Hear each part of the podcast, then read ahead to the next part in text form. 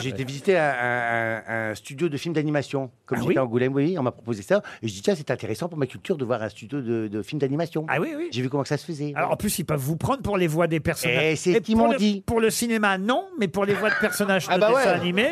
Ah oui, bah, avec Gulli, là Ils m'ont dit comment Ils m'ont dit, vous avez une identité vocale. Le prochain Donald, c'est vous Voilà, on était pour parler, on va le faire. Oh, J'espère bien. Donald, le retour Non, mais vous savez jouer sans votre accent, hein. il faut le dire quand même à tous les réalisateurs qui nous écoutent. Oui, euh, alors oui, je lance un message. Sachez, je peux parler de façon tout à fait normale et cohérente et ne pas avoir. cet Mais c'est accent. moins drôle